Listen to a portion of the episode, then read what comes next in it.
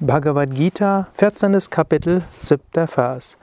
Rajo Ragatmakam Vidhi Trishna Sanghasa Mudbhavam Tani Bhatnati Kaunteya Karma Sangena Dehinam. Krishna spricht zu Arjuna. Wisse, dass Rajas von der Natur der Leidenschaft ist, die Quelle von Durst nach Sinnesvergnügen und Verhaftung.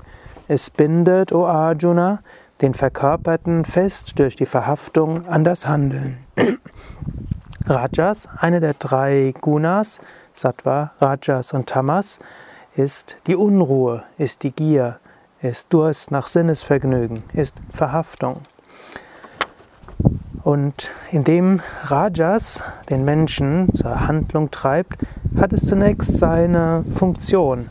Rajas ist auch etwas Gutes. Es ist gut, etwas Rajas im Leben zu haben. Ein bisschen inneren Antrieb, einiges zu tun.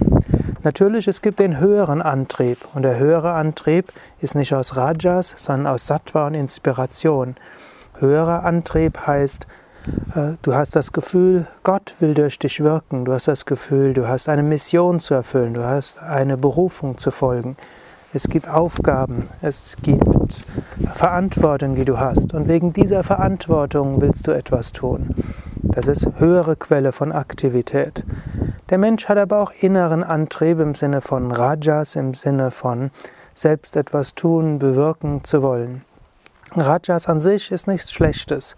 Wenn aber Rajas mit Gier verknüpft ist, mit Verhaftung und dieser Gier nach Sinnesvergnügen, die Sinne zu genießen kann wiederum schön sein. Die Natur bietet einem so viel schöne Dinge. Hm? So viel können wir riechen, wunderschöne Düfte der Blumen. Wenn du den Himmel jetzt anschaust, kann dein Herz aufgehen.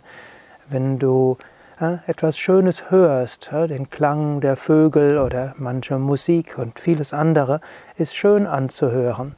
Also die Sinnesvergnügen an sich sind, ist etwas Göttliches, daran kannst du Gott sehen.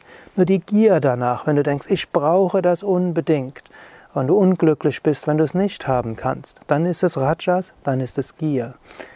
Genauso der Wunsch, etwas zu bewirken, kann sattwig sein. Wenn du aber sagst, ich muss das machen und wehe, wenn es jemand anders macht, dann ist es Rajasik. Oder angenommen, die eine Handlung ist eigentlich zu Ende, aber du bedauerst so sehr, dass, das, dass du das andere nicht mehr machen kannst. Oder jemand anders macht die, die Handlung, die du eigentlich machen wolltest. Oder du hast die Befürchtung, er macht es vielleicht sogar besser oder schlechter. Du vergleichst dich mit anderen. Das ist alles Rajas. Und dadurch wirst du gebunden. Wenn du den Wunsch hast, etwas zu tun und es ist nicht möglich, dann schaffst du in dir eine Quelle von Unwohlsein und letztlich auch Verhaftung. Und nach der Karma-Lehre wirst du vielleicht sogar wiedergeboren werden müssen, um die, das nochmals zu tun. In jedem Fall kannst du nicht einfach das tun, was eigentlich anliegt. Und daher Rajas bindet. Rajas bindet an Handlungen, letztlich bindet an das Karma, steht da. Karma Sangena Dehinam. Durch Rajas wirst du gebunden an Karma und schaffst dir neues Karma.